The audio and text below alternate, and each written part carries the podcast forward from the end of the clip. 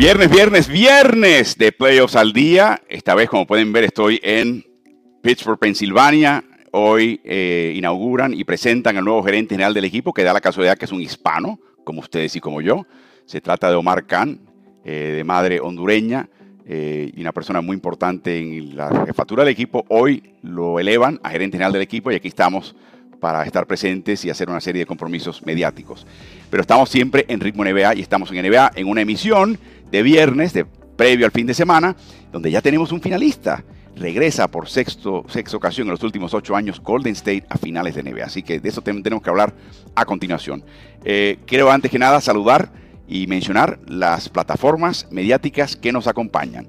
En Chile el Mercurio, el, Mercurio y en Uruguay el Diario Deportivo Ovación. A través de esas plataformas nos pueden enviar sus preguntas, sugerencias, ocurrencias, eh, saludos, eh, memes, todo bienvenido. La producción lo capta y lo incluye en este programa.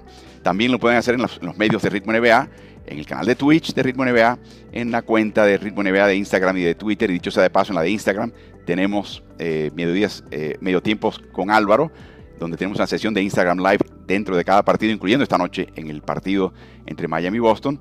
Y por supuesto también en el canal de YouTube de Ritmo NBA-NFL. Ahí estamos siempre a pie de guerra eh, suscríbanse, activen notificaciones y los podcasts, no se me olvidó, Ritmo NBA. 8, 9, 10, me acuerdo, plataformas distintas de podcast, incluyendo Spotify. Así que pasen por ahí, no solamente descarguen, suscríbanse y esto va creciendo de a poco. Antes que nada, la bienvenida a nuestro acompañante usual los viernes. No podemos siempre contar con él porque francamente no para la pata. Se trata de Omar Quintero. Omar es el seleccionador de seleccionadores, está a cargo de todas las selecciones eh, femenil, la rama femenil, rama varonil en México a todas las edades, pero personalmente entrena la de mayores, de varones. Estás en Hermosillo. ¿Qué te trae Hermosillo, Omar? Y francamente, es viernes a viernes nos vas a dar una clase de geografía mexicana aquellos que no conocemos también el país. Hola Álvaro, buenos días primero que nada y pues muy contento de estar otra vez contigo aquí en tu programa. Estamos en Hermosillo ahora para empezar un campamento y una capacitación de entrenadores y lo estamos haciendo por todo el país, ¿no? Como lo hemos hablado, creo que es la parte más importante del desarrollo de nuestro país y pues ahorita hay que aprovechar el tiempo del verano. ¿Y qué se, hace, qué, qué se avecina la semana que viene? Tienes un compromiso importante la semana que viene, ¿no? Sí, este, tenemos que ir al, al Torneo de las Américas, que es el torneo más importante de los niños, el U18, donde vienen equipos de de talla increíble, ¿no? Como el número uno, que es Estados Unidos, el número tres, Canadá, Argentina, Brasil, Puerto Rico, Dominicana, México y Ecuador, que dio la sorpresa y solamente habrá cuatro boletos para ir al Campeonato del Mundo, que es el torneo estrella de las categorías pequeñas una pelea de callejón lo que va a pasar en Tijuana, va a estar durísimo y me imagino que podrás ver esos partidos a través de las, plataformas de FIBA, eh, usualmente las puedes, eh, puedes, pillar esos partidos en YouTube, así que va a estar muy interesante. Eh, pasemos inmediatamente a la llave de playoffs, donde ya, como mencionaba, tenemos un finalista, es el, equipo de Golden State que ya acapara el oeste. Cuando tienes tenías al comenzar un equipo como Utah, te podías imaginar que Golden State podría estar peleando para llegar a finales pero sin garantía alguna. Y ahora, cuando vemos con el espejo retrovisor, bueno, liquidaron a Denver en cinco partidos, a Memphis, que fue el que se le plantó más, en seis, y luego Dallas en cinco. O sea que ahora, con el espejo retrovisor, nos damos cuenta de que ese es un equipazo que finalmente se cuajó cuando regresaron todas sus figuras. Así que así termina con un 120-110 el marcador final de este partido que fue en el Chase Center. Tremenda celebración en ese estadio, antes, durante y después del partido. Y por supuesto, en el caso de Miami, estamos esperando lo que pase esta noche.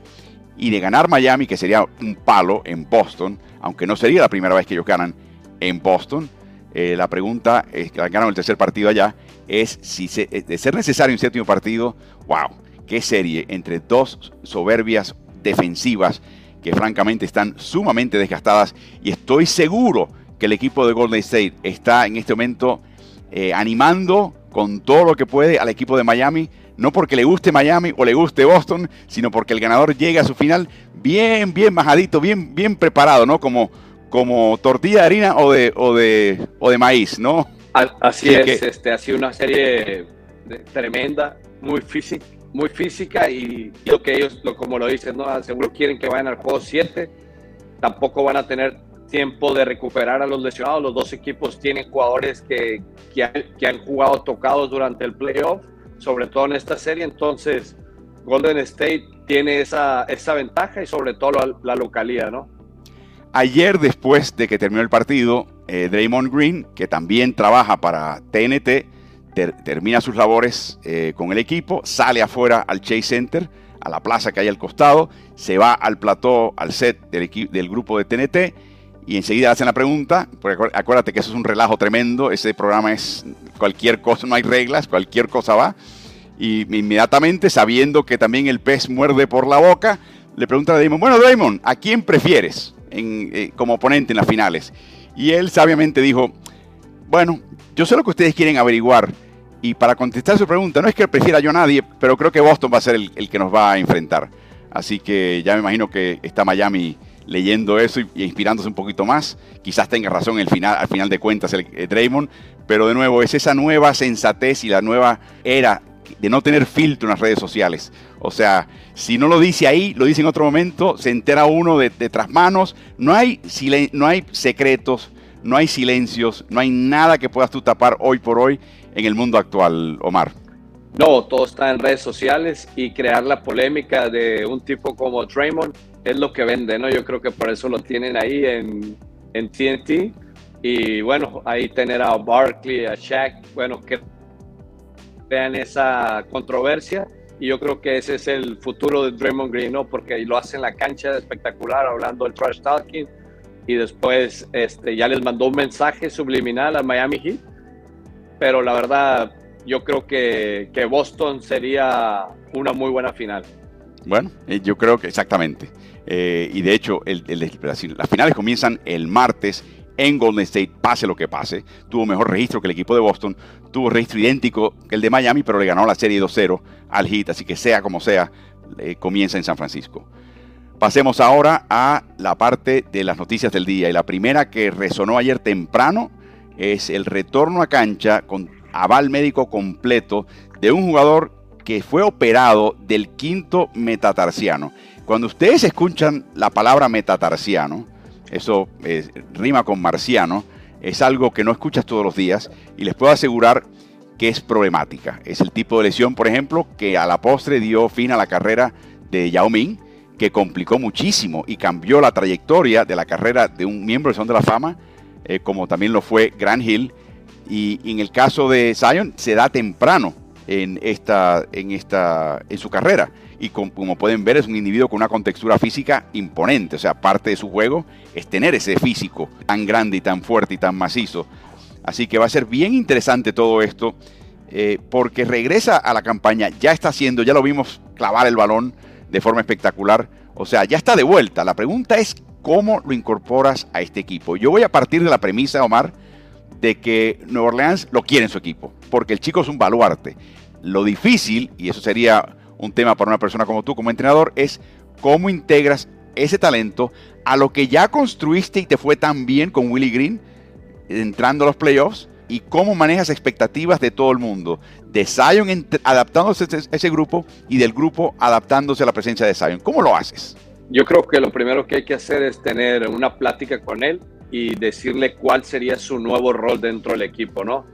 y si él lo acepta, que entre a esa dinámica, porque la verdad terminaron jugando espectacular, se queda. Y si no, es una ficha de cambio eh, muy interesante que cualquier equipo lo quisiera tener. Entonces, es, es, es, complicado para el entrenador, pero obviamente siempre todos nosotros queremos tener al mejor personal y creo que Zion sí está físicamente sano puede ser la diferencia y podría ser ese embrión que le faltó al final a Nueva Orleans para dar ese salto ¿no? a la siguiente ronda. Porque recordemos, Omar, que al final de su juego con este equipo, antes de lesionarse, Stan Van Gondi lo colocó de armador del equipo, lo que él había sido a nivel de prepa, de escuela preparatoria, y lo que él quiere hacer, o sea, él prefiere eso. En este equipo, el manejo de balón hasta ahora sin él se comparte entre varias personas, de Bonte Graham un poquito, eh, también se lo pasa en el balón, pasa por manos de CJ McCollum. Brandon Ingram tiene un papel importante con el balón, lo va a tener mucho tiempo porque tiene mucha capacidad de hacer distintas cosas. Y de nuevo, eh, no quieres romper esa química que te llevó a ese punto. Pero claro, quieres un jugador como, como Zion, que es un tipo tan fuerte, reboteador, que también te mete el triple, quiero que sepas, que no hace malas decisiones con el balón. La pregunta es expectativas, expectativas. O sea, él va a ser un activo para este equipo. Miren, como pueden ver ahí, no hay quien lo pare, rebotes ofensivos ni hablar. Eh, cuando está en el poste bajo, dos puntos garantizados. O sea, hay tanto que puede aportar este chico. La pregunta es expectativa. Si él va a quitarle protagonismo a otro jugador, si ese otro jugador se incomoda.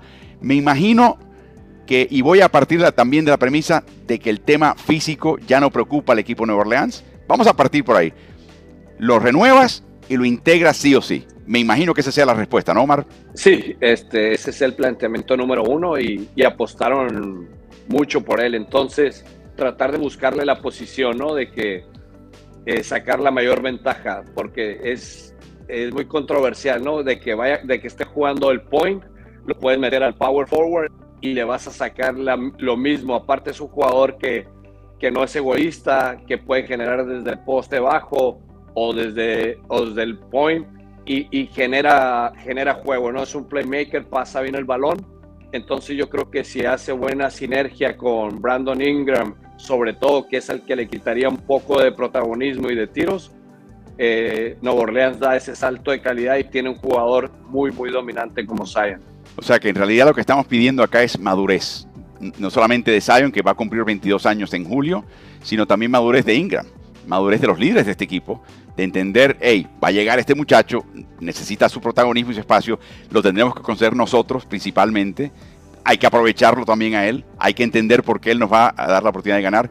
Cinco años, 186 millones es el contrato máximo que le pueden ofrecer, pero me imagino que le van a ofrecer un contrato muy similar al de Joel Embiid, donde puede llegar esa cifra, pero no está garantizado. Tiene que demostrar que está disponible, que va a jugar los partidos, etcétera, etcétera.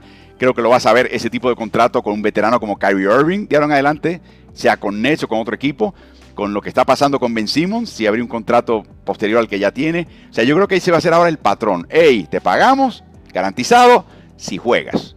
O sea, el, el, salario mínimo básico es X y a raíz de eso dependerá de cuánto juegas o no. Me imagino que por ahí va la cosa. Lo único que también favorece a Nueva Orleans acá Omar, es que este chico se está expresando como ávido de integrarse al equipo. Eh, Willie Green ha sido un mago. Willie Green tenía un equipo que nadie daba un centavo por ellos. Pensaban que iba a ser una debacle. Eh, técnico sin experiencia en el banquillo directamente como, director técnico, como entrenador principal. Siempre fue un buen asistente. Muy respetado en la liga en ese sentido. Ex jugador por mucho tiempo. Todo eso sí. Pero ¿qué va? no, jovencito, cuarenta y pico de años, no tiene experiencia previa, eh, le falta Zion, Zion se quiere ir, hay supuesta diferencia entre la familia de Zion y la gerencia del equipo, etc. Todo ese rollo los mete en playoffs, hace traspasos en medio de la temporada, los meten en playoffs, se convierte en un equipo de promesa y ahora se quiere unir a esto Zion. Es increíble lo que ha logrado Willie Green. David Griffin le debe la chamba en este momento a Willie Green, que fue su decisión de traerlo. Pero francamente le salió súper bien, ¿no crees? Sí, es increíble, ¿no? Sobre todo el tema de, equipo, cómo los tiene, eh, motivacional.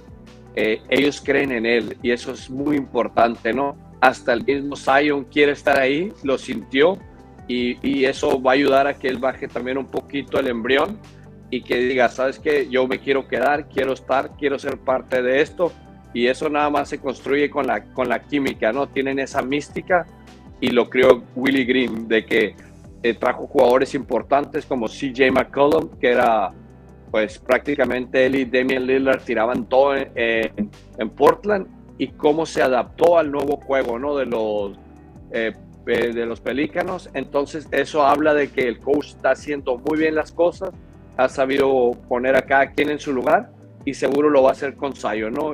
Y, el, cuando pase eso, te digo, este equipo se va a poner muy, muy peligroso y ya lo demostró en, las, en la serie de playoff. Bueno, y también vino ese cambio también Larry Nance, que se ha convertido en esencialmente el pivot reserva de este equipo.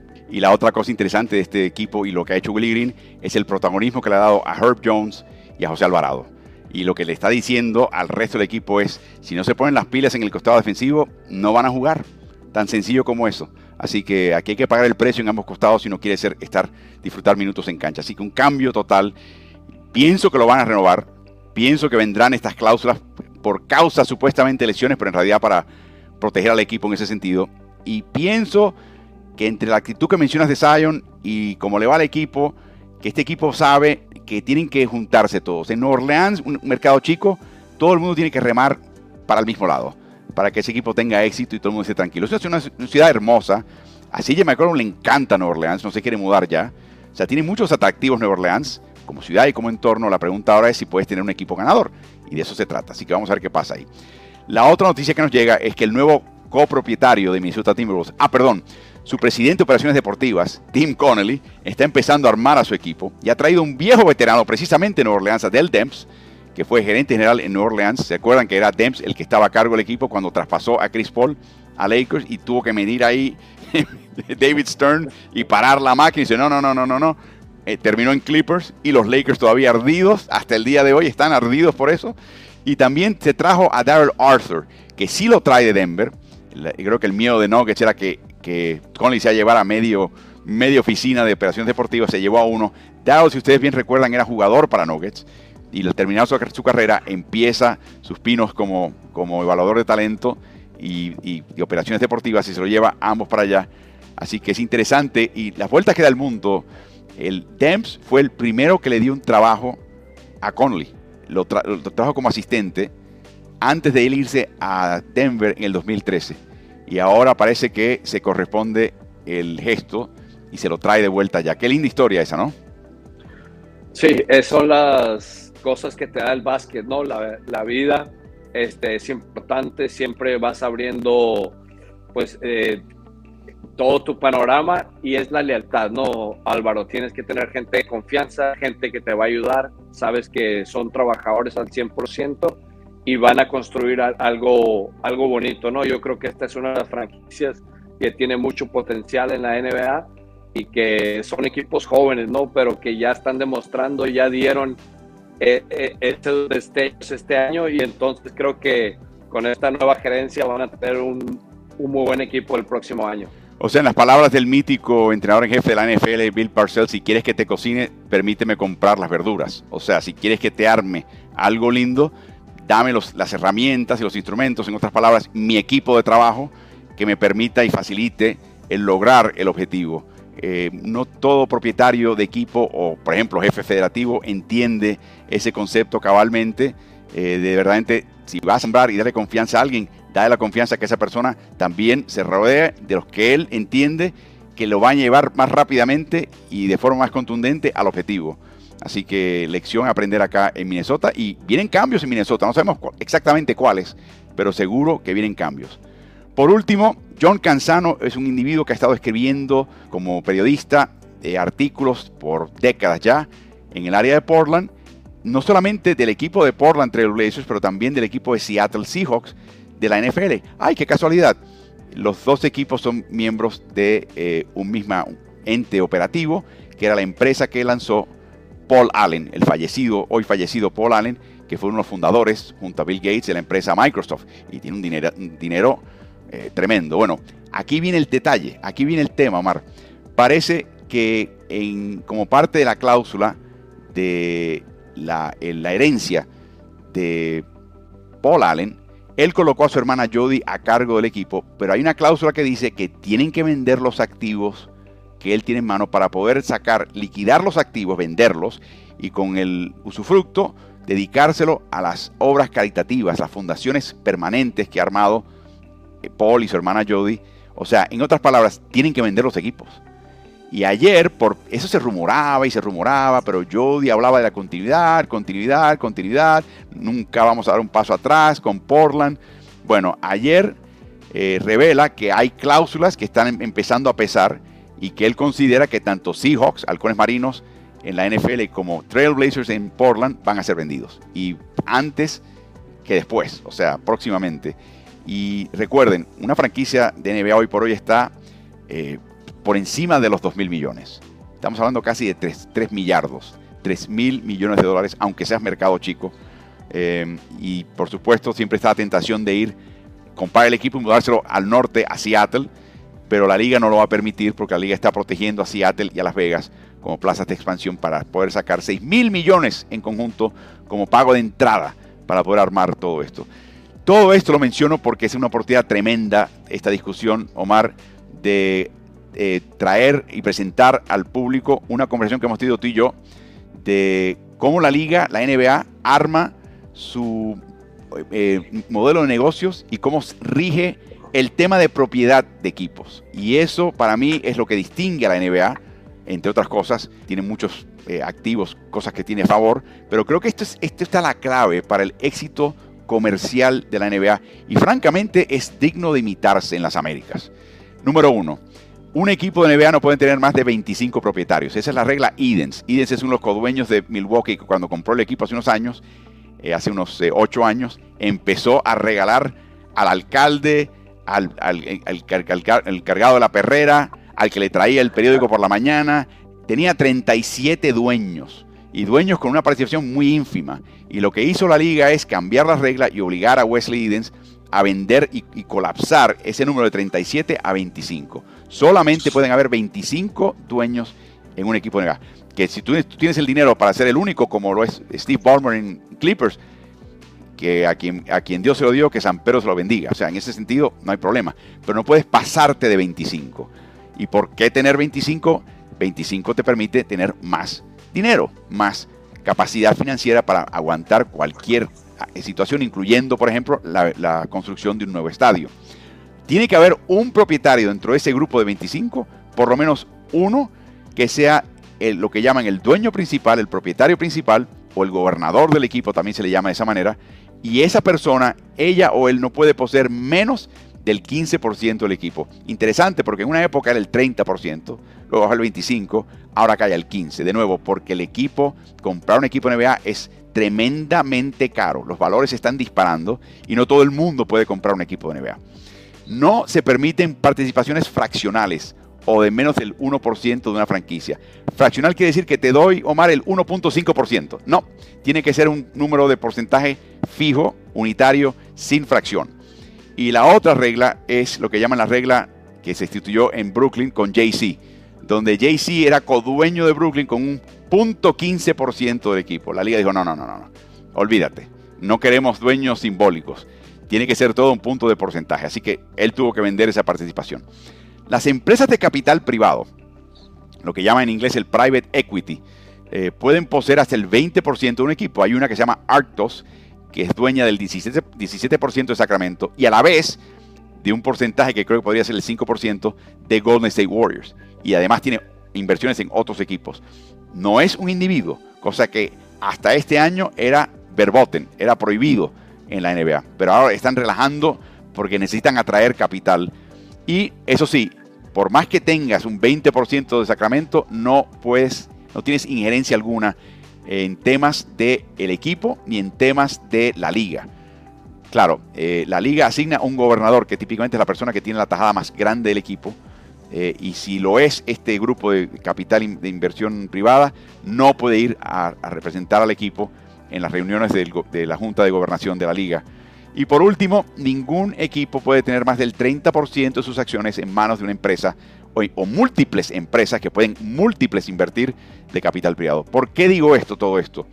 Porque para mí esta es la clave del desarrollo del baloncesto eh, de clubes y profesional, usar otra palabra, industrial, como industria en nuestro hemisferio. Que venimos de distintas vertientes. En Argentina es el club de barrio. El fundamento de su estructura y modelo de negocios.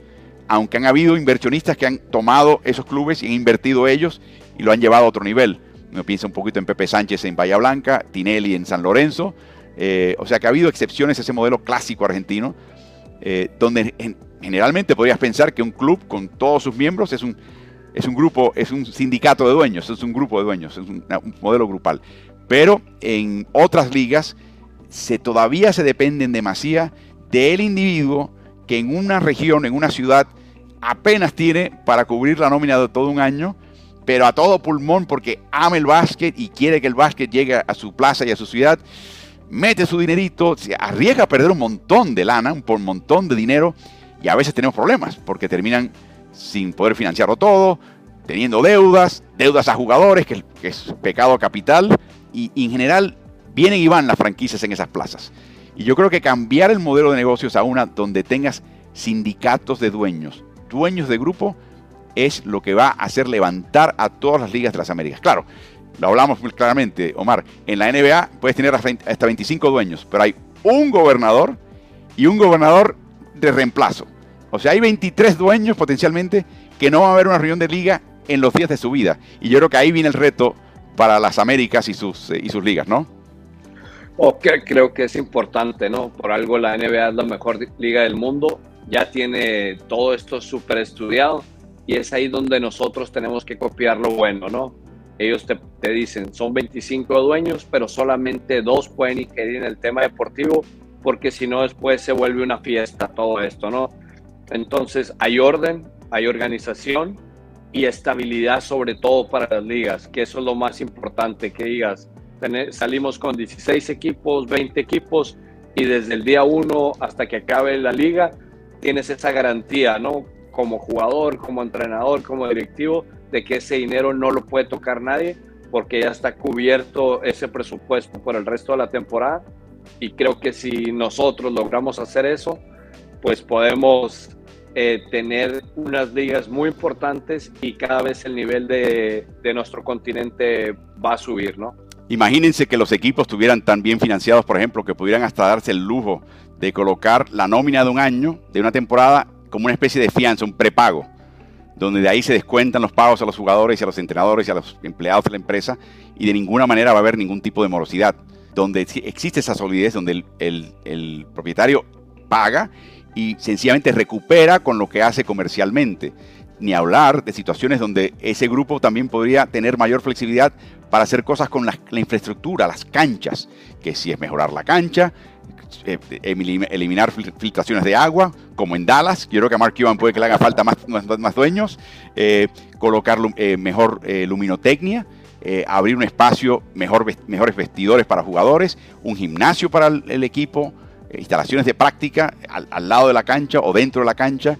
O sea, todo tipo de mejoras se presenta esa posibilidad si tienes este grupo más profundo de financiamiento.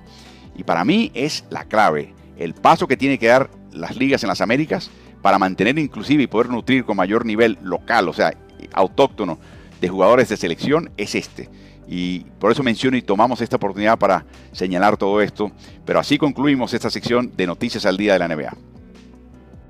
Saludos a nuestros amigos de El País y su diario Ovación. Saludos a nuestros amigos de El Mercurio en Chile. Y saludos a ustedes que ya vemos que están empezando a enviarnos y a inundarnos, lo que nos encanta, de sus comentarios, preguntas, eh, saludos, siempre incluyendo dónde están localizados y qué están haciendo, sobre todo si están en las Américas, están desayunando, para que le den hambre a Omar y me den a mí súper hambre. Vas, a escuchar el retuerto de nuestros intestinos si siguen así. Así que sigan muchachos, que tenemos efectos especiales más adelante si siguen así. Pero ahora pasamos al, tema de anoche, ¿no? la serie regresa a Golden State. Golden State desperdició la oportunidad de liquidarla en Dallas, porque Dallas jugó muy bien y la pregunta era si Dallas podía de repente cambiar un poquito el rumbo de la serie o si Golden State podía efectuar pequeños cambios y al estar en casa tratar de sacar de la cancha y de, la serie temprano al equipo de, Dallas. Y fue lo segundo y no lo primero. Eh, Golden State finalmente gana este partido y lo gana de forma convincente. El marcador final fue 120 por 110. Elimina un equipo de Dallas eh, que francamente quizás, como mencionaba Jason Kidd, eh, ya después del cuarto partido después del quinto, eh, mencionó que nadie daba un real por este equipo. Nadie pensaba que este equipo llegaba a nivel de finales de conferencia. Es un paso importante para el equipo de Dallas. Eh, pero obviamente caen de esta manera. Y Omar, vimos a este equipo de, Golden State atacar la llave temprano, cosa que no había hecho antes en esta serie. Y para mí fue algo que no esperaba Dallas, que de todas las cosas que, que podía haber hecho Golden State. Quizás era lo último que pensaban ellos que iba a pasar. Y francamente te diste cuenta como que, quedó Dallas al principio del partido un poquito aturdido por esta cosa que, era muy, esta táctica que era, vamos a meternos una llave, vamos a anotar bajo el aro. Creo que en el primer cuarto terminaron 14 a 4 en puntos en la llave. Sí, fue cambio de estrategia, ¿no? Totalmente Steve Kerr le salió a la perfección. Tú sabes que ellos son un equipo, y lo ha dicho Steve Kerr, que no le gusta jugar tanto pick and roll, ¿no? ellos hacen más bloqueos indirectos, pero ahí fue donde empezaron a atacar hacia la canasta y, era Andrew Wiggins, era eh, Kevin Looney aprovechándose de, todas las penetraciones de, los, de sus compañeros y, los mataron, ¿no? Fue, fue abismal en los puntos en la pintura de un equipo al otro y, ahora se convierte más peligroso Golden State porque realmente ahora sí no sabes cómo va a jugar, si juega con la debilidad que fue con la que ganó anoche o con su fortaleza que es el tiro de tres puntos. No es increíble y lo que sí vimos de Dallas es la repetición de la táctica que le funcionó en el cuarto partido, que era no necesariamente colocar a Luka Doncic de escolta, pero sí colocarlo de costado, en el ala, para que si él tomase el balón y si, por ejemplo, con decir armase una zona, él pudiera entrar en la brecha y si no llegar directamente al aro, colocarse en el poste bajo y generar situaciones para él o para compañeros. La diferencia aquí, de nuevo, es que inesperadamente el equipo de Golden State ya se había preparado para esto y colocaban dobles marcas que complicaron muchísimo a Luka Doncic, sobre todo eh, intentando al aro, Omar. Sí, tuvo un, primer cuarto eh, muy difícil Luka Doncic y, fue por eso, ¿no? Porque ellos sabían que era jugador clave. En los pick and roll lo estuvieron doblando. Cuando estuvo en el poste bajo lo doblaron y obligaron a que los tiradores de, de Dallas metieran ese triple, ¿no? Y anoche no salieron en, su, en su mejor momento y, pagaron, ¿no? Por eso. Y la otra cosa para mí es, eh, bueno, 2 de 10 de campo, 0 de 4 en triples. De esos 4 triples cerrados en el primer cuarto, hubo 3 de ellos que te dabas cuenta que era que Luca decía, voy, voy, voy a, meter el triple. Estaba lejísimos de la línea de, 3 puntos. Y luego se dio cuenta, espera, espera, ese no es el, lugar o el momento para hacer esto ahora. Recuerden, él tiene la capacidad de, comenzar y jugar los 12 minutos del primer cuarto. Y lo que quiere Luca y quiere Dallas es que él meta puntos para que su equipo pase al frente. Bueno, en el primer cuarto lo perdieron finalmente por 5 puntos. Pero la otra sorpresa para mí, lo estábamos intercambiando textos anoche, es en un partido como este, donde está todo el mundo eh, súper disparado, la adrenalina derrochada sobre la, sobre la duela, ¿no? Todo el mundo súper enchufado, la afición de Golden State rugiendo. Yo dije, bueno, hoy se me descontrola Draymond Green. Pero qué gran sorpresa la que nos dio. Sí, increíble cómo se comportó a la, altura de un playoff, pero eso demuestra la, madurez que tiene este equipo, ¿no? Le gustan esos momentos y anoche, en lugar de que todos lo utilizando, él fue el que hizo esa tarea. Le dio el ritmo al partido, la tiró cuando la tenía que tirar. Este siempre hizo el extrapase, fue y puso todos los bloqueos como lo hace siempre. Y creo que Golden State con Draymond Green, pues es el, el, point, el point forward, ¿no? Eh, eh, ideal de la NBA. Y creo que cuando Draymond está enchufado y tiene ese nivel de concentración, será muy difícil que ellos pierdan. En un momento en el tercer cuarto, me acuerdo, tenía más pérdidas que triples y más pérdidas que asistencias Luka Doncic. O sea, le estaban teniendo un partido muy, muy difícil y complicado. Pero hablando de pérdidas, esa fue la otra sorpresa de Golden State. A Golden State lo conocemos por su gran y variada ofensiva de movimiento de balón y de jugadores sin el balón. Eh, lo conocemos también por ser sumamente descuidados. Eh, a veces pases de fantasía, eh, pases tontos y siempre acumulan pérdidas. Y de hecho en esta serie les valió y les costó inicialmente ese tipo de jueguito eh, descuidado y alegre, demasiado alegre, le costaba, le daba vida al equipo rival. Bueno, ¿qué tal? Y la gráfica nos lo va a indicar más adelante, como este equipo de a poco, a partir del tercer partido, empezó a enfocarse más y más en eso y empezaron a controlar y empezaron a eliminar, a drenar ese pantano que siempre los afectaba con gran concentración. Otra muestra de concentración de un equipo que sabe que tenía que hacer eso para poder ganar esta serie y tenía que hacerlo de ahora en adelante para ganar un campeonato, Omar. Sí, ahí tiene mucho que ver la mano de, del coach, ¿no? De Steve Kerr. Yo creo que les dijo, tenemos todo el talento del mundo, somos el, el mejor equipo de la liga, pero si no jugamos serios, no, no, nos, nos puede pesar. Y lo demostraron en la, en la serie anterior, anterior, ¿no? Lo hablábamos contra Memphis, Memphis los puso en un predicamento y ahora eh, contra Lucas sabían que si le daban esas facilidades y no jugaban y no respetaban al contrario, podían perder, ¿no? Entonces yo creo que de aquí en adelante, este, lo vimos anoche también la cara de Clay Thompson, a mí desde el primer tiro lo vi, estaba concentrado, oh. quieren ganar, tienen hambre y lo demostraron el, eh, desde el año pasado, ¿no? Cuando dijeron, nos vemos el próximo año, esto no va a volver a pasar. Cierto, ese es un tema también que hay que tocar, pero mire lo que, lo, que les mencionábamos. Promediaban los primeros dos partidos casi 16 pérdidas y le costaban casi 15 puntos. Ese es un 14,5, 14.5, es un error mío. Pero eh, promediaban casi 16 pérdidas que le costaban casi 15 puntos. Y en el tercer juego, 4 y 6. En el cuarto juego, 8 y 9. En este quinto juego se descuidaron un poquito, 11, pero usualmente cuando te cuestan menos de un punto por pérdida, te va bien. Tu defensiva está enfocada después de una pérdida para evitar mayores estragos. O sea que el costo final de las pérdidas de Golden State no fueron un factor. Y es otra muestra, como mencionas, cómo jugó Clay Thompson. Estamos viendo el partido, texteando, y de repente eh, metió un triple y te comenté, cuando Clay Thompson, después de estas lesiones, abre las piernas un poco más, abre los pies, se asienta un poco antes de hacer el triple y lo, lo lanza, para mí es garantía de triple, si no lo apuran. Pero lo que vimos fue algo más raro y es que normalmente todo lo que hace bien Clay Thompson, y todo lo hace un muy buen nivel, sino un nivel excelso, lo peor que él hace para lanzar es cuando lo obligan a picar el balón, a driblar el balón, y él tiene que reubicarse, ir a un, a un lugar con el drible, levantar del drible y tirar. Es lo peor que hace él. Vimos uno en el primer cuarto con marca encima así en la cara y te comentamos, oh, cuidado, esta es la noche de Clay. ¿Te acuerdas? Sí, ya cuando ves que eh, los jugadores empiezan a hacer cosas fuera de lo, habitual, es que dices, hoy es la noche de Clay, está on fire y lo demostró, ¿no? Una noche espectacular, pero se le miraba en sus ojos, ¿sabes? Tenía, tiene, tenía esa hambre de mostrar después de tantos problemas físicos, de estar fuera dos temporadas, eh, lo, lo, lo, disfrutó, ¿no? Y lo vimos al final del juego, era esas sensación de estamos de vuelta, todo este trabajo off-season valió la pena y, no se lo quieren perder, Álvaro. O sea que vimos el mejor, la mejor versión de este equipo hasta ahora, en el momento crucial para liquidar una serie de finales de conferencia. Eh, todo el mundo enchufado, todo el mundo eh, eh, evitando cometer errores muy finos en lo que estaban haciendo cada cual. para que tengan una idea, en el segundo cuarto, Clay no falló, 4 de 4 de, de campo, 3 de 3 de triple. Tremendo. La selección de premios, Omar. La primera vez que se entrega el premio al campeón Oscar Robertson en el oeste, la primera vez que se entrega el premio jugador más valioso eh, Magic Johnson al jugador más destacado de la serie. Antes de, entrar el tema de, quién ganó qué, ¿no?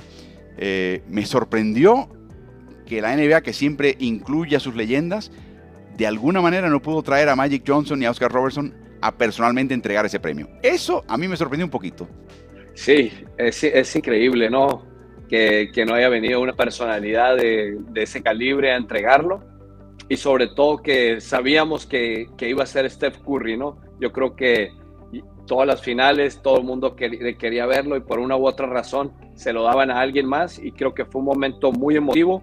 Todos sus compañeros eh, le demostraron ese cariño, ese aprecio y le demostraron ¿no? que él, aunque no le habían dado el premio como tal, él es el MVP del equipo, es el que carga siempre en los momentos difíciles y sobre todo que es, lo que más me gusta de, de, Steph, que cuando está fuera de la cancha disfruta las canastas de sus compañeros como no lo hace cualquier estrella en la NBA, ¿no? Todos son un poquito más apáticos y él no, a él le da gusto que a sus compañeros les vaya bien, siempre los apoya y sobre todo a los novatos. Yo creo que merecidísimo este premio. Ya hay jugadores como Jokic que está en la banca y está viendo el juego y está advirtiendo al compañero, cuidado que viene esto. Ves a Morán que se pasa el partido entero de pie en la banca con los reservas cuando no puede jugar y está todo el tiempo apoyando y también señalando cosas a los compañeros. No lo ves todos los días a ese nivel.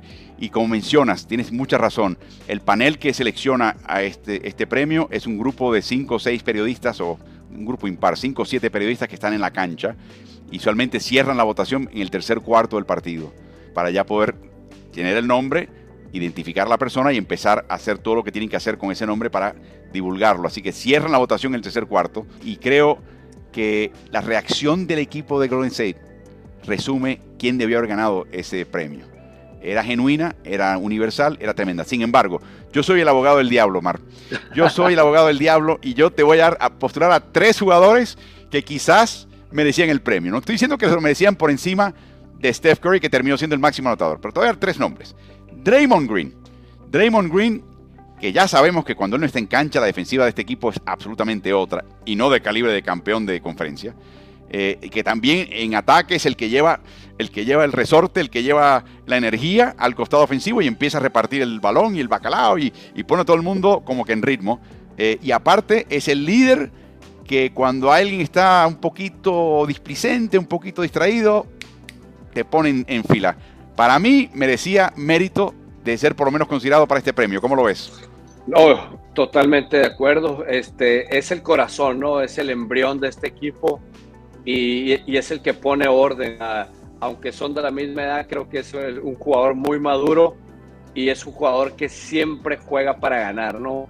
Él, él si tiene que defender, si se tiene que tirar de cabeza, si se tiene que pelear con algún jugador, con un árbitro, lo va a hacer, ¿no? Él hace todo para ganar y creo que eh, debería de estar ahí en, los nombres. Seguramente lo tuvieron en los tres o cuatro candidatos y, bueno, así hubo otro, otros dos, Álvaro.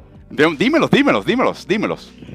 Para mí, un jugador que, que pasa de noche un poquito gris, pero que ha sido fundamental es Kevin Looney. Para mí, la verdad que es un jugador que ha sido clave porque es el único grande que, tiene Golden State y que ha peleado contra todas las estrellas de los otros equipos, se ha, se ha enfrentado a cuadros más bajos, en todos los switcheos, lo hace bien, rebotea espectacular y mete las canastas en los momentos claves, ¿no? Y los rebotes ofensivos. Entonces, digo, había mucha tela de, de dónde cortar.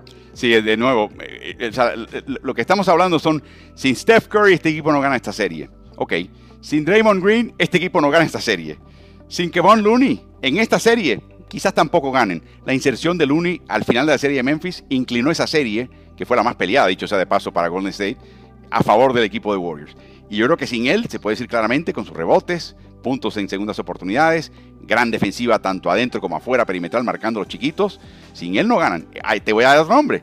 ¿Qué tal Andrew Wiggins? Andrew Wiggins gana este equipo esta serie sin que Wiggins estuviese marcando a Doncic y al otro lado anotando? ¿Cómo lo ves? Yo creo que esta ha sido parte fundamental y todos los números me encantan y tal, pero ha sido la estrella que tuvo que bajar un poquito su nivel para poder embonar y sobre todo decir, yo siempre voy a defender al mejor jugador del otro equipo, eh, tomo esa labor de sacrificio y creo que eso es algo fundamental, ¿no? Y aparte ya si le mete los números de que estuvo espectacular en esta serie, era otro candidato que, que podía haber estado ahí y que le podían haber dado el premio y tranquilamente todo el mundo hubiera estado de acuerdo. Y Omar, volvemos porque tú has estado, tú has visitado el seno de ese equipo en medio de sus prácticas. El lema de este equipo es la fortaleza en los números. Y eso hace referencia a dos cosas. Primero, los estudios estadísticos de avanzada, que les ayudan a ellos llegar a conclusiones que les favorecen, son herramientas que ellos aprovechan, pero en realidad fundamentalmente se refiere al hecho de que se gana en equipo, se gana mientras más personas sean factores y menos uno sea el factor, más se potencia el equipo. Y lo vimos en esta serie. De nuevo, no quiero yo desmerecer a, Steph Curry, pero aquí eh, se pueden hacer argumentos de cuatro jugadores que sin ellos no ganan esta serie. Es increíble que un equipo tenga cuatro jugadores que, al cual le puede hacer argumentos sólidos en ese sentido y eso es lo que distingue a Golden State. ¿Tú lo viviste cuando visitaste al equipo? Sí, este, todos los jugadores son importantes y, y, un día cambia la rotación como lo vimos el día de ayer y de repente sale Moody, regresa Juan Toscano, entonces pasan todo ese tipo de cosas que no estaban en el guion, te cambian totalmente y sobre todo otro jugador que sale del banco y es otro titular, Jordan Poole, que también tranquilamente pudo haber estado en esta conversación con, la, con el playoff que, que está teniendo y, eso hace muy peligroso al equipo. Dices, ¿a quién defiendo? ¿A Clay? Eh, ¿A Andre? ¿A Steph? ¿A Draymond? O sea, es, es un equipo perfecto, pero sobre todo han tenido la humildad cada uno de aceptar el, el rol, ¿no? Y eso tiene mucho que ver, por supuesto, el coach Steve Kerr. Mencionaste un nombre que es una fuente de gran orgullo, no solamente para los mexicanos y los mexico-estadounidenses, sino en realidad para todo latinoamericano, porque Juan Toscano va a finales de NBA. Es el primer jugador de ascendencia mexicana en lograrlo. Eh, y lo increíble es el cuento de hadas que es su vida, cómo ha llegado a este punto, Mar. Es increíble. Así es. Este, todos eh, queremos el camino dorado, ¿no? Ir a high school, college y ser drafteado en la NBA.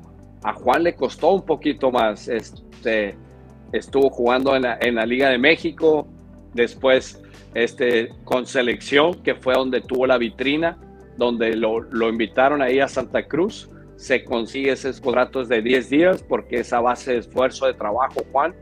Y bueno, después representar a tu equipo, ¿no? Al de tu ciudad, trae el 95 ahí en su uniforme, representando la, la calle a todo Oakland y, y, y, ser el primer mexicano que va a jugar una final de NBA. La verdad, estamos muy contentos y bueno, como dices tú, ¿no? en toda Latinoamérica, ver siempre a un jugador de los nuestros ahí es fundamental y, y pueden ser dos. Sí, ya te digo, eh, es algo extraordinario. O sea, que el, el camino más corto entre ser, nacer en la calle 95 de Oakland y jugar para el equipo de Golden State es pasar por México, por Fuerza Regia, por la selección mexicana, o sea, por el G-League, por los, los Warriors en Santa Cruz. Así es la vida y solamente la hace más linda. De hecho, yo hasta me emociono un poco cuando hablo del tema de él, así que no quiero continuar hablando porque voy a empezar aquí a emocionarme de más. Pero bueno, hablemos ahora de Dallas, brevemente, para cerrar. Eres Nico Harrison. Estás en los cómodos zapatos aterciopelados de Nico Harrison, con la cuenta de banco. Bueno, déjame cambiar el tema. Volvemos al tema. Estás en la posición de Nico Harrison. Eres Mark Cuban. Eh, viste lo que viste. Este es un equipo que hizo muchas cosas, que logró mucho con lo que tenía en mano. Pero si algo le faltaba a este equipo, y la pregunta es si puede aparecer, emerger internamente o no, es la figura complementaria confiable. La que esté ahí noche tras noche. Inclusive cuando Duca no tenga un gran partido, esa persona, ese individuo, sea el que verdaderamente pueda cargar el equipo y puedas contar con él. Lo que tuvo Dallas este año es que un partido aparecía Bronson, otro partido aparecía Dinwiddie, por ahí tenía un partido Vinny Smith, Reggie quizás hacía algo, pero no, sabías de dónde venía y no sabías si venía. Y la pregunta es si tú eres el dueño y gerente general de este equipo y por ejemplo, para darte un ejemplo, es un suponer, estuviese disponible Bradley Bill, eh, ¿cuán, ¿cuán ávido estás de cambiar la mezcla de talentos en este equipo y considerar otras posibilidades que pienses que sean más atractivas? ¿O cuán, por lo que viste, cuánto te convenció lo que viste de que no, no, no, no, no, mantén este grupito junto, organiza lo mejor entre temporadas, aprendieron lecciones, no cambies mucho porque este grupo tiene mucho potencial y ya verás que va a emerger esa segunda figura constante más adelante. ¿Cómo lo ves? Bueno, es un, tiene un buen trabajo todo el verano. Este, primero, pues hay, hay dos, dos escenarios, ¿no? El primero, dejar el equipo como está porque lo hicieron muy bien. Nadie esperaba que estuvieran en la final de conferencia, pero tendrían que, que tratar de firmar a, a Branson si ellos pueden hacer eso y mantenerlo, el equipo está bien. Pero si no, es como dices, ¿no? Necesitamos alguien más consistente, alguien que le pueda ayudar a Luca noche tras noche y no depender de si viene bien Branson, Finley Smith o aparece Bullock. Yo creo que para llegar a, a ser realmente contendientes de ganar el título, necesitas por lo menos dos superestrellas, que es lo que, que han demostrado, ¿no? Por ejemplo, el caso de Boston, Jalen Brown, Jason Tatum, eh, Golden State, eh, Stephen Curry, Clay Thompson cuando comenzaron, después se sumaron más estrellas, pero por lo menos necesitas tener eh, ese desahogo, ¿no? Que el día que no viene bien Luca, le da la bola al otro, él descansa, se saca un poquito la presión y después empiezan a trabajar bien, ¿no? Yo creo que tendrían que contratar a alguien en, el, mercado, seguramente va a haber muchos agentes libres, entonces saber también quién es el fit perfecto para Dallas y que entienda que, que Lucas es el, estrella del equipo. Ayer con todas las palabras, Mark Cuban dice que tenemos el dinero para retener a, Jalen, o sea, ese no va a ser el tema. En realidad el tema, lo, dijo entre líneas, es si Jalen Bronson quiere irse a otro equipo para ser el, armador titular. O sea, tener un papel aún más protagónico. Esencialmente le colocó el balón, la pelota en la cancha de Bronson. Dice, por nosotros lo queremos y tenemos el dinero, ahí no hay problema decidirá él en su debido momento y esa es la gran pregunta si él quiere quedarse con un equipo donde tiene capacidad de llegar a finales de conferencia o más o si sencillamente ya quiere ser el líder de un equipo que estoy seguro que lo sabrá eh, Detroit lo está buscando, Indiana está interesado, los Knicks hace falta un armador, o sea que hay un montón de posibilidades que él tiene que evaluar, pero creo que por ahí va la cosa. Y yo creo que a raíz de, como mencionas, yo creo que va a ser estratégico. Si aparece alguien, le echan mano y se preocupan después. También mucho aficionado de Dallas nos recuerda de que Tim Hardaway va a estar de vuelta con este equipo. Y eso es cierto, y profundiza este equipo, que le hacía falta profundidad en la rotación, eh, para no quemar, por ejemplo, a, a Bullock y a Finney Smith como los quemaron en esta serie los desgastaron muchísimo, pero yo no creo que Hardaway sea ese segundo anotador confiable del que, estamos hablando, de que noche tras noche te esté encestando 18, 20, 25 puntos con los ojos cerrados, que tú puedas contar con eso, así que no creo que ese sea el caso. Veremos qué hace este equipo de Dallas. Eh, tiene, está muy bien ubicado Dallas, sin duda, pero veremos qué pasa. Cuando ahora tenemos una pregunta también del auditorio eh, acerca de esta serie, y es de Kevin Equiza desde Trelú, Argentina. ¿Creen que Andre, Andre Iguodala y Gary Payton 2 estarán listos en estas finales? ¿Cuánto pierden los Warriors sin ellos defensivamente, Omar? Oh, son dos piezas fundamentales, ¿no? Porque eh, son esos jugadores híbridos que te pueden defender de prácticamente de la 1 a la 4 y te dan esa, esa energía, ¿no? Y esa estabilidad en defensa. Estaría, están todavía cuestionables los dos, entonces, si, si logran regresar, todavía le dan esa fortaleza a Golden State y más probabilidades de, salir campeón, ¿no? El problema cervical de Udala nos recuerda el de Marquise Morris, que estuvo fuera treinta y pico partidos de Miami, o sea que es una lesión muy extraña y, es muy difícil saber cuándo estás ya preparado a jugar. Eh, pero si tuvo valor en una época Iguodala con este equipo y fue jugador más valioso en las finales, si tuvo ese valor, el valor que tiene que tener ahora Iguodala jugando con el grupo de reservas y con la juventud que tiene el equipo en cancha, para mí es el equivalente de, Andre, de, de, Draymond Green en el grupo de la banca. Es el que los va a organizar, el que los va a fiscalizar, el que los va a ubicar mentalmente, el que los va a dirigir. El valor es incalculable. Y Gary Payton. Gary Payton es tener un Andrew Wiggins más contra un perimetral contrario. Eh, por ejemplo, Marcus Smart, si les toca al equipo de, de Boston, o un Kyle Lowry. Es, el perro rabioso. Betty marca a Marcus y Betty marca a Kyle y sacamos la serie, por favor. Y con mucho gusto, eh, eh, coach, con mucho gusto, sin pena. O sea, el valor es verdaderamente eh, incalculable. Así que gracias a la pregunta de Trelú que nos llega. tierra de población del país de Gales, en la parte central sur de Argentina. Lindo paraje, algún día estaremos ahí, Omar, visitando, si tenemos la suerte. Y de esta manera concluimos nuestra discusión de la serie del oeste con ya un campeón Golden State Warriors que pasa a sus sextas finales en los últimos ocho años. Esa fue la versión Omar Charlie Chaplin de la, época de las películas silentes del promo de Transatlánticos de los jueves. Lamentamos no haber escuchado la voz eh, fina y sonora de Anthony Daimiel que nos acompaña los jueves en esta emisión. Es, es, playoffs al día, pero llamamos transatlánticos por la idea de colocar a alguien en las Américas junto a alguien en España.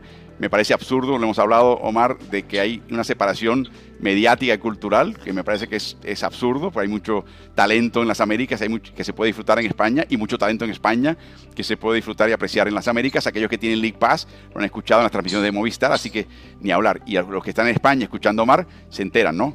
Se enteran que hay mucho talento y hay que aprovecharlo. Pero pasemos ahora al partido de esta noche. Es un partido de vida-muerte eh, para el equipo de Miami. Es noche de posible eliminación y lamentablemente para ellos lo van a tener que hacer en el TD Garden, donde ya ganaron un partido en esta serie. O sea que no es algo que no hayan logrado antes. Eh, Marcus Smart debatible, Robert Williams debatible, debatible, al igual que Tyler Hero, que ha estado debatible en los últimos dos partidos para finalmente no jugar con ese tironeo que tiene en la ingle. Yo francamente quiero ver a Miami completo. Me encantaría ver a Hero jugar en este partido porque lo hemos mencionado, es un factor, no X ya, es un factor ABC de este equipo. O sea, eh, y lo estamos demostrando, lo estamos viendo en los últimos partidos. Eh, pero queda claro que este desgaste físico que comparte Boston, comparte Boston. Boston tiene a Smart, a Tatum y hay alguien más, y a Williams tocados, eh, que no están al 100% ha disminuido a Miami importantemente, hasta el punto donde quizás podríamos ver cambios en rotaciones y alineaciones de personal efectuados por Eric Spolstra. ¿Cómo ves esta serie y este partido? Oh, va a ser a muerte, ¿no? El día de hoy. Creo que este, si los ojalá podamos contar con los dos equipos completos porque es, va a ser fenomenal, ¿no? Y, aquí viene mucho, y siempre lo digo yo, en mis equipos, tener el, el, cuerpo técnico perfecto, el doctor, los fisios, cómo pueden recuperar a estos jugadores en una serie tan, tan física, ¿no? Como la, tiene Boston y Miami. Entonces, será muy importante ver de todos estos cuestionables quiénes sí pueden estar esta noche y va a ser un juego lindo, ¿no? Un juego eh, que se juega todo Miami. Eh, eh, hemos hablado de que Miami tiene una táctica a la mano que podría utilizar, pero si están tan exhaustos y desgastados, es más difícil implantarla, que es presionar la cancha entera.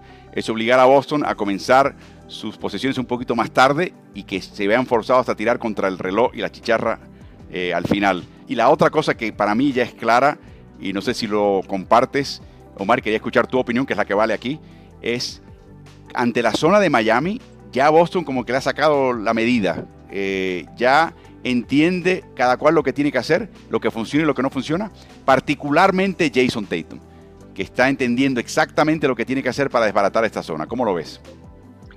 No, yo creo que eh, ya descifró Boston, ¿no? La, la, zona. Ya Jason Tatum vio de dónde puede ser más peligroso, los lugares que, que puede anotar. Entonces, eh, Boston también lo otro, eh, perdón, Miami lo otro que le había funcionado muy bien era jugar el high tempo, pero podemos ver high tempo el día de hoy con tantas lesiones, con tanto desgaste físico, que fue lo que los obligó y fue el último juego que ganaron cuando comienza Kyle Lowry muy bien. Entonces, vamos a ver la estrategia para esta noche que usa Eric Spostra, pero va a ser un juego lindo y yo creo que el, primer cuarto va a ser como una pelea de box, ¿no? Eh, se van a estudiar y ver qué pueden sacar. Mencionas a Tatum y su ajuste. Yo escucho que el gran ajuste de él ha sido colocarse detrás de esa primera línea de la zona 2-3, detrás de los dos que están al frente, a lo largo de la línea del tiro libre, en lo que llaman el codo, que es una esquina, solamente en la esquina izquierda mirando al aro, o lo que llaman el clavo, que es literalmente un clavito que hay en la parte media del tiro libre, o sea, está mediando el tiro libre. ¿Por qué ¿Qué, ventajas le da a él y a Boston el que él esté operando desde ese punto y lo, esté operando de la manera que esté operando? Por, está en un, en un punto estratégico donde no sabe si los de arriba es la línea que va a defender a él o los de abajo. Entonces crea es, e, e, esa, incertidumbre. esa incertidumbre y es donde él puede atacar. Y aparte por ahí puede dividir la zona cuando penetra y entonces hace el driving kick y tiene todos los tiradores del otro lado y le permite a él también eh, plantarse, hacer el jump, el stop, tener ese tiro perfecto que tiene de la media distancia. Entonces creo que es algo táctico, nosotros le llamamos, eh, son los gaps, las costillas de la zona y es donde las está atacando, ¿no? Entonces ahora que tiene a Williams también, él se mete en el, en el dunker spot y que es peligroso porque está jugando por atrás de la otra, de la segunda línea y no lo ven. Entonces, si se la puede dar o puede hacer un tiro y ir al rebote ofensivo. Imagínense a Tatum en la línea del tiro libre recibiendo el balón. Los tres que están atrás se le enciman, evacúan la línea de fondo donde está merodeando debajo de la esquina del tablero Rob Williams y de repente tiene un pequeño espacio Tatum quizás para colocar el balón en el suelo y acercarse un poquito más. Le salen todos y está, está Williams abierto, quizás Holford abierto al otro costado. O sea, escoge tu veneno. La diferencia es y, el aporte de Tatum es que está tomando decisiones con mayor rapidez. Está anticipando mucho más. Se siente más cómodo cada vez. Y tenemos una gráfica de lo que ha logrado Tatum en los últimos partidos para empezar a demostrarles lo que está haciendo. Primeros tres partidos promediaba cinco pérdidas por partido. En los últimos dos las reduce a un promedio de cuatro eh, por partido. El impacto de esas pérdidas era casi un punto por pérdida en los primeros tres pero luego en los últimos eh, dos, por cada pérdida pierde, o sea, por cada dos pérdidas pierde un punto. O sea que también no es el tipo de pérdida tan descarada y tan eh, que ayuda tanto al equipo rival. O sea que se ha convertido en un jugador mucho más inteligente y creo que es una de las claves de este partido. La otra clave, y cuando hablamos de equipos tremendos en terceros cuartos esta, esta postemporada, hablamos del equipo de Miami, hablamos del equipo de Golden State, en temporada regular es, ya es un mito trillado de Golden State que sus terceros cuartos son clásicos. Pero ¿qué tal si les digo que el equipo de Boston fue el mejor equipo en eficiencia neta en temporada regular, pero no en los playoffs? Este equipo lo sacaba casi 12 puntos por 100 posesiones en terceros cuartos solamente al rival en temporada regular. Le seguía Golden State, bastante de cerca, y, eh, pero en playoffs, de los 16 equipos que comenzaron los playoffs, están en medio de la tabla y está en un 0-0. O sea que ni gana ni pierde, están en una especie de limbo. Es un área que yo creo que Boston puede mejorar claramente y, y lo hemos visto también ya en esta serie, que por momentos ha tenido terceros cuartos que han sido factor. Creo que para mí hoy vamos a ver cómo sale cada equipo. Miami con su condecorada expectativa de grandes terceros cuartos, claro, disminuido, pero por lo menos la expectativa. ¿Y qué tal Boston? Yo creo que le voy a estar echando un ojo muy, muy cercano al tercer cuarto. No importa el marcador, no importa quién esté ganando, ni por mucho, para ver si Boston está creando el hábito, Omar, de reenfocarse y volver a salir en tercer cuarto para liquidar el partido temprano. No, creo que Boston no va a cambiar ¿no? lo que le funcionó toda la temporada. Creo que este, hoy no se pueden guardar nada, tienen que aprovechar su localidad y, van con todo, ¿no? Y, y ahí lo, lo, hablas, ¿no? Lo de Jason Taylor, que las pérdidas ahora no le están costando puntos porque no son en, en, la primera línea, las pierde y tienen cómo regresar el balance defensivo. Entonces yo creo que como anoche, ¿no? Que se rompió la racha del tercer cuarto, el que ganaba el tercer cuarto ganaba el partido. Yo creo que hoy Boston y, y, el coach tendrán esa plática en el, en el, en el, medio tiempo y, y sabrá, saldrán a dar todo, ¿no? En esos cinco primeros minutos del tercer cuarto creo que son fundamentales. Bueno, vemos imágenes del el último partido entre ambos y esta tremenda eh, clavada de Jalen Brown, espectacular. Pero vimos, la primera imagen fue Duncan Robinson jugando, ahí está pasando el balón a Jimmy Butler y de repente me llega el interés de ser el abogado del diablo. ¿Por qué? Porque examiné los últimos dos partidos de Kyle Lowry y Max Struz, que son los externos titulares del equipo de Miami. Y tenemos una gráfica que eh, verdaderamente sorprende. Y es la ineficacia que han tenido de campo ambos. Algo notable y tremendo. En el caso de Kyle Lowry en los últimos dos partidos de campo, 1 de 12. En el caso de Max Struz, 0 16. Max Truss lleva dos partidos sin anotar canasta de campo. Eh, y en el más menos, ni hablar. Eh, tienes un jugador en Kyle Lowry que en los últimos dos partidos de forma acumulativa tiene un menos 34. Cuando él ha estado en cancha le sacan 34 puntos de ventaja a Miami. Y en el caso de Struz es un menos 48. Entonces, están ambos tocados. Vamos a, explicarlo de entrada, ¿no? Ahí está la gráfica que les mencionaba. Están ambos verdaderamente disminuidos. Eh, pero lo que te iba a decir era lo siguiente. Llegó el momento o de reducir los minutos iniciales en cancha si no te producen, o inclusive en el caso de Struz, porque dudo que se lo hagan a Lowry, sustituirlo en el cuadro titular y decir, bueno, si es verdad que Duncan Robinson no me ha estado funcionando, era el titular antes y de repente está metiendo el triple, no me puedo dar el lujo de que Max Struz se quede 0-16 en dos partidos, 0-8 de promedio en un partido. No puedo darme ese lujo. Tengo que sacar a Duncan porque es el, el, el mejor de dos males.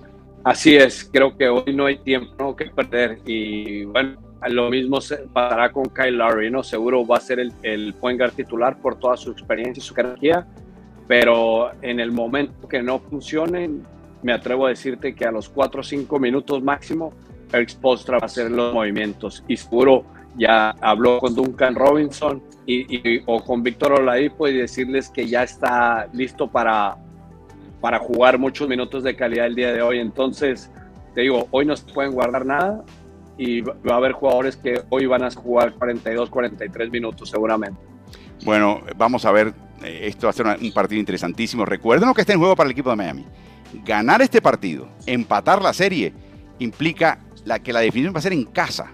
O sea, el premio es enorme para Miami. El sacrificio tremendo por lo, lo disminuido que están. Pero el premio el premio es tremendo.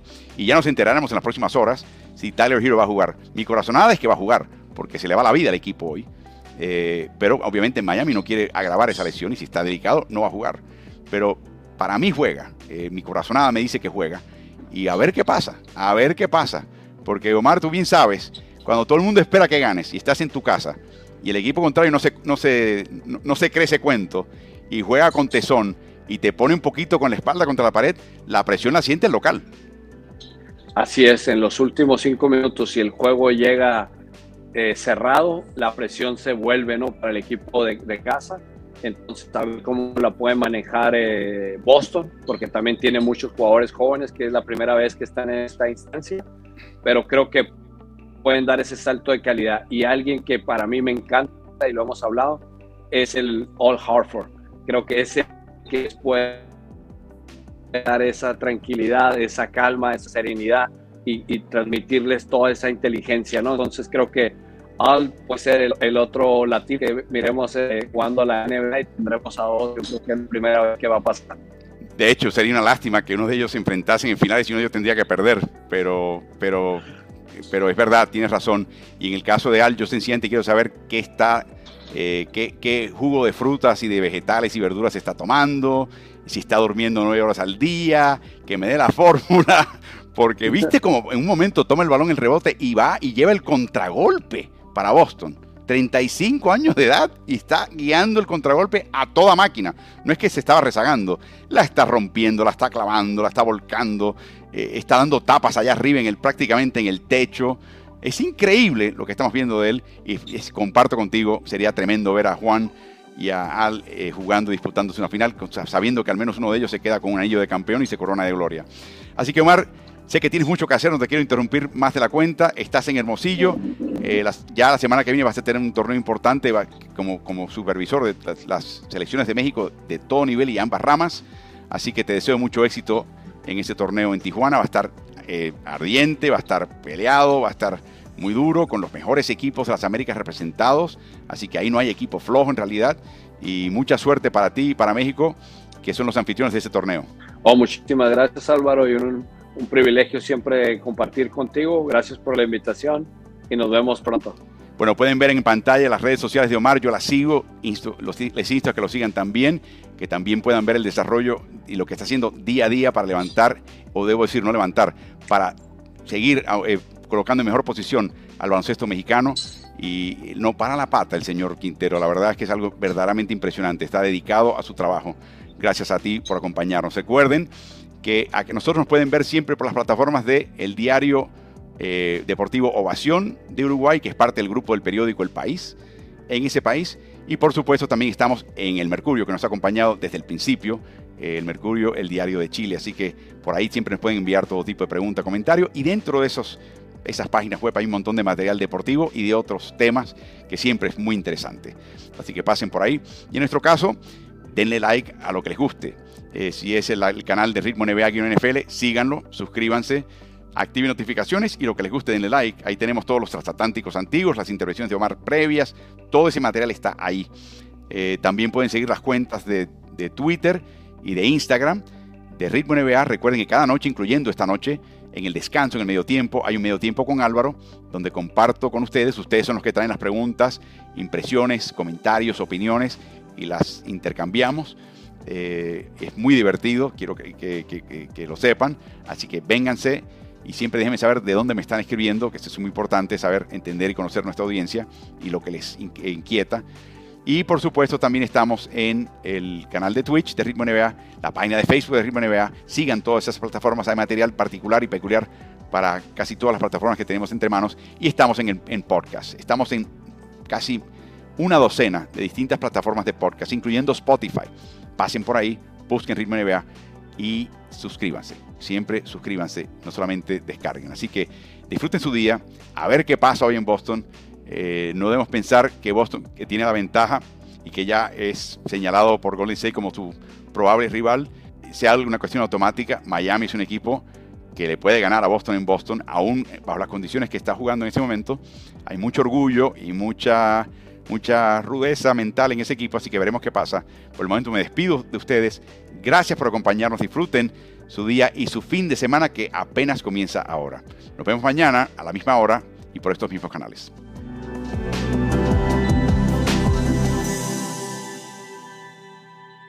¿Y tú? ¿Estás en ritmo?